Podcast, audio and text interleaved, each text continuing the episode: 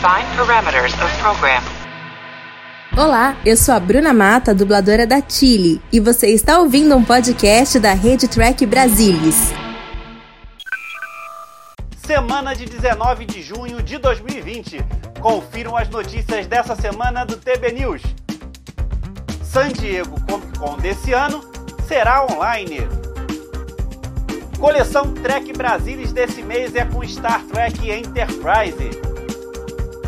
Ator que dá voz à personagem em Star Trek Lower Decks fala da nova série e showrunner divulga que já começaram os trabalhos para a segunda temporada. Patrick Stewart se diz seguro para o segundo ano de Picard e gravações podem começar em setembro. Não sai daí! Eu sou Alexandre Madruga e está começando o TV News.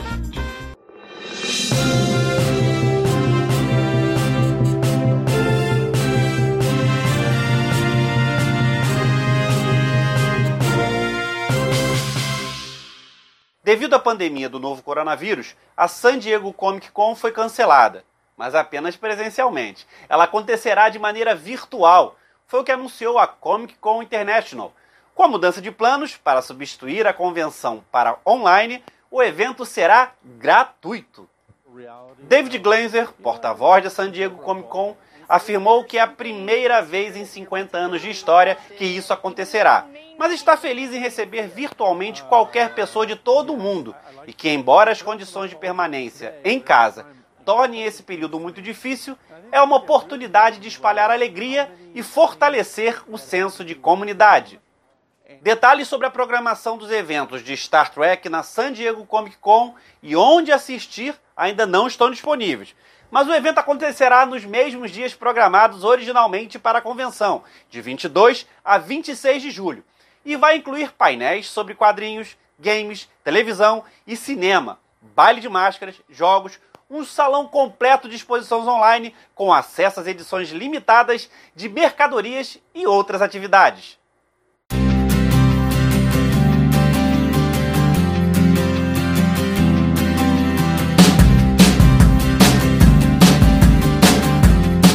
Com o fim de Voyager em 2001, a equipe criativa por trás de Star Trek estava esgotada criativamente. Foram todo 21 temporadas televisivas no século 24, e o sentimento era de que, para reverter a queda gradual de audiência das produções, desde o auge de A Nova Geração, seria preciso uma troca de ares. Foi nesse tom que a novidade veio através de Rick Berman e Brennan Braga, que pensaram na criação de Star Trek Enterprise. Ambientada no século 22, a série trouxe novo fôlego para os artistas visuais envolvidos com o programa, obrigando-os a buscar soluções criativas para desenvolver a estética retrofuturista daquela época, nunca antes mostrada na saga e supostamente 100 anos antes dos eventos retratados na série clássica. Esse mês o volume da coleção Trek Brasilis falará de Enterprise e aborda todo o processo que levou à criação da série, tanto do ponto de vista criativo com a evolução dos personagens e a escalação do elenco, como pelo lado visual, culminando com a estreia nos Estados Unidos em 26 de setembro de 2001. Enterprise é a série que tem menos material de referência aí, né, da segunda era televisiva de Star Trek, né? Ela foi produzida já na Bacia das Almas ali do, no comando do Rick Berman, a audiência declinante. Então temos muito pouco material de referência e por isso eu estou muito, muito feliz de ter feito esse volume 7 aqui da coleção Trek Brasilis sobre as origens de Enterprise, porque aqui a gente trata realmente, é, faz uma reunião muito bacana de um vasto conteúdo que conta as origens da série, inclusive coisas divulgadas muito recentemente, é, que apareceram aí de, de documentos é, postados na, na internet, que mostram versões preliminares da Bíblia da série, né, as, as ideias originais da série e como elas foram sendo transformadas, inclusive para dar uma suavizada no impacto é, da, da diferença que elas teriam com relação a Star Trek do século 24 nessa volta ao século 22. Então aqui tem de tudo. Tem a história de como eles projetaram a NX-01, tem como os personagens foram delineados e foram mudando ao longo do tempo, tem a escalação do elenco, a escolha do Scott Bakula para viver o Capitão Archer, tem a criação dos Sullivans, tem enfim, e, e todas as naves deles, né? A, a, criação do Dr. Flox e dos Denobulanos e de onde que veio e como mudou, né? É, de início eles tinham uma ideia para o Dr. Flox que acabou sendo descartada e, enfim, a história pregressa do Archer também mudou, o nome dos personagens, tudo isso nesta edição aqui, volume 7 da coleção Trek Brasilis, um material que, olha, vou te falar, além de muito bacana, ele é sem paralelo, porque como eu falei, a Enterprise não teve uma cobertura muito boa da literatura licenciada de referência, é, como as outras séries de Star Trek acabaram tendo. Então, Aqui você vai aprender muito. Se você curte as aventuras do Capitão Archer, não pode perder esse exemplar.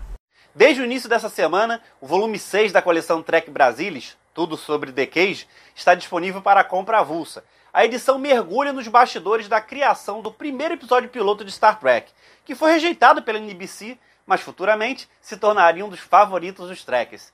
Você consegue informações de como adquirir essa edição no site do Trek Brasilis. E tem novidade na coleção Trek Brasilis. Em agosto, a coleção viaja para o século 24 e embarca na jornada da primeira temporada de A Nova Geração.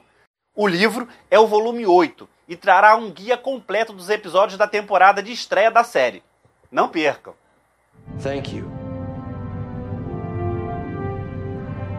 Let's go.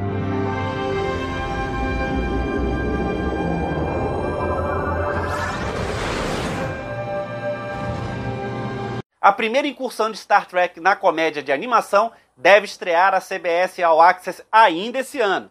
Agora, uma das estrelas de Star Trek, Lower Decks, falou um pouco sobre o que podemos esperar, e o criador do programa forneceu uma atualização sobre o progresso da série. O ator Jack Quaid, um dos atores principais de Lower Decks, e que vai interpretar o Alferes Boimler, falou que a série é super engraçada mas que os grandes nerds de Star Trek perceberão as muitas referências de um programa super divertido, de comédia, animado, mas ainda é definitivamente Star Trek, e para ele isso é incrível.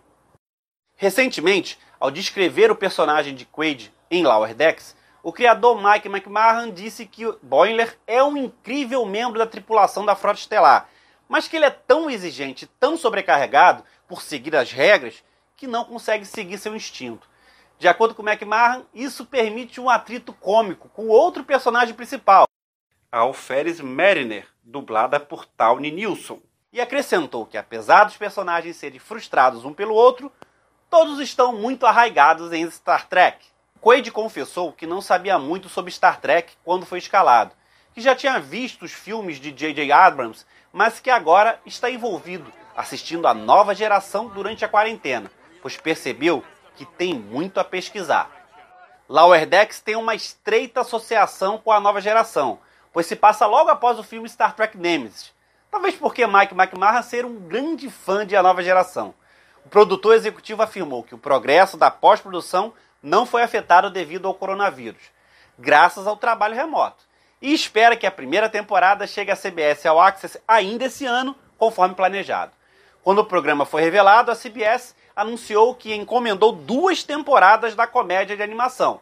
E temos uma atualização sobre isso. Mike McMahon revelou que a equipe está atualmente trabalhando na segunda temporada de Star Trek Lower Decks.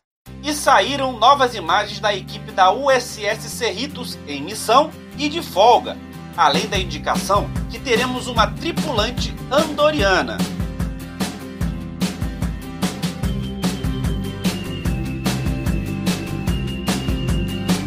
A CBS, por conta da campanha Forward Consideration para indicação de Star Trek Picard ao Emmy Awards, tem enviado diversos atores e membros da produção da série para muitas entrevistas em meios de comunicação relevantes. Sir Patrick Stewart e o showrunner Michael Chabon foram a bola da vez para falar sobre a série. Stewart falou que não houve socialização entre os atores durante os primeiros cinco meses, mas quando chegaram ao final da temporada, tiveram atividades promocionais e viajaram juntos em aviões, se conhecendo muito melhor e que este será um elemento novo no segundo ano. que há muito respeito mútuo em todos os lugares e se sente seguro agora. Shabon reiterou que seria muito fácil escrever um episódio de A Nova Geração, que seria divertido, mas queria testar o próprio conhecimento e compreensão para elevar o personagem que se conhece tão bem e colocá-lo em um contexto totalmente diferente, e que isso foi um grande desafio e criativo. Patrick Stewart apontou como Michael Chabon trouxe uma peça significativa da história de Jean-Luc para a primeira temporada de Picard, como introduziu distúrbios emocionais em Picard que não estavam presentes antes, como a experiência de ser um Borg parcialmente assimilado. O ator tenta a indicação ao Emmy de melhor ator de série dramática pela primeira vez na campanha For Your Consideration e é considerado a melhor carta na mão para convencer os eleitores do Emmy a indicar Star Trek Picard. Correndo por fora, vem Isa Briones para a categoria de melhor atriz em série dramática pela interpretação de três personagens, Darji, Soji e Sutra. A campanha espera convencer a academia com a veloz ascensão da também atriz britânica. Mas e a próxima temporada? Temos novidades que vêm do produtor executivo de Picard, Akiva Goldsman, que informou já estar quase na metade da segunda temporada de roteiros. Goldsman disse estar em conversas virtuais com Terry Matalas, Kristen Bayer e Michael Chabon, que estão debatendo alguns problemas de continuidade que estão tendo entre os episódios 3 e 4 na fase de roteiro, que todos estão adorando fazer isso e se sente com muita sorte em fazê-lo. Terry Matalas é a nova adição à equipe de Picard, contratada como produtora executiva para atuar como showrunner na segunda temporada. O primeiro showrunner Michael Chabon permanece como escritor, mas teve que reduzir seu tempo em Picard depois que ele assumiu funções de showrunner para uma outra série fora do universo Trek. Goldsman deu uma dica sobre o que está reservado para a segunda temporada e que Brent Spiner pode retornar novamente, mas não como Data, que mesmo sabendo que estava deixando o Data ir embora, já tinha um personagem de Sung na cabeça, mas quer mais Brent Spiner e criar uma forma de trazê-lo novamente.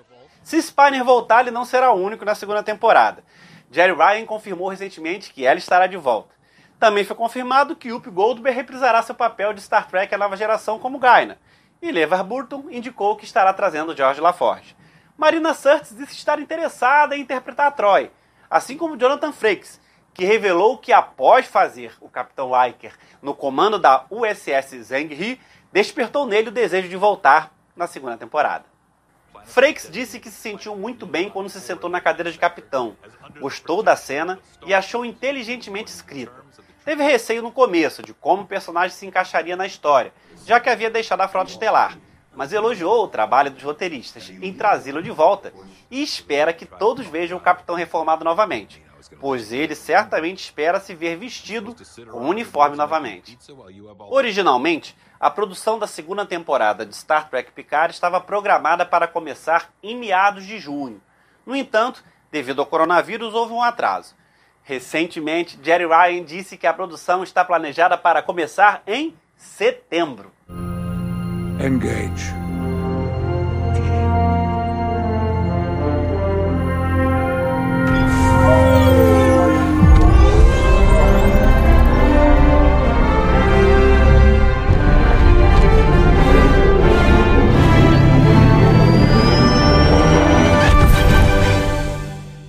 Então, gostou desse programa? Dá um like e deixa comentário do que achou dessa edição do TB News, que está terminando. Obrigado pela audiência, obrigado pela presença. A gente se vê numa próxima edição. Tchau!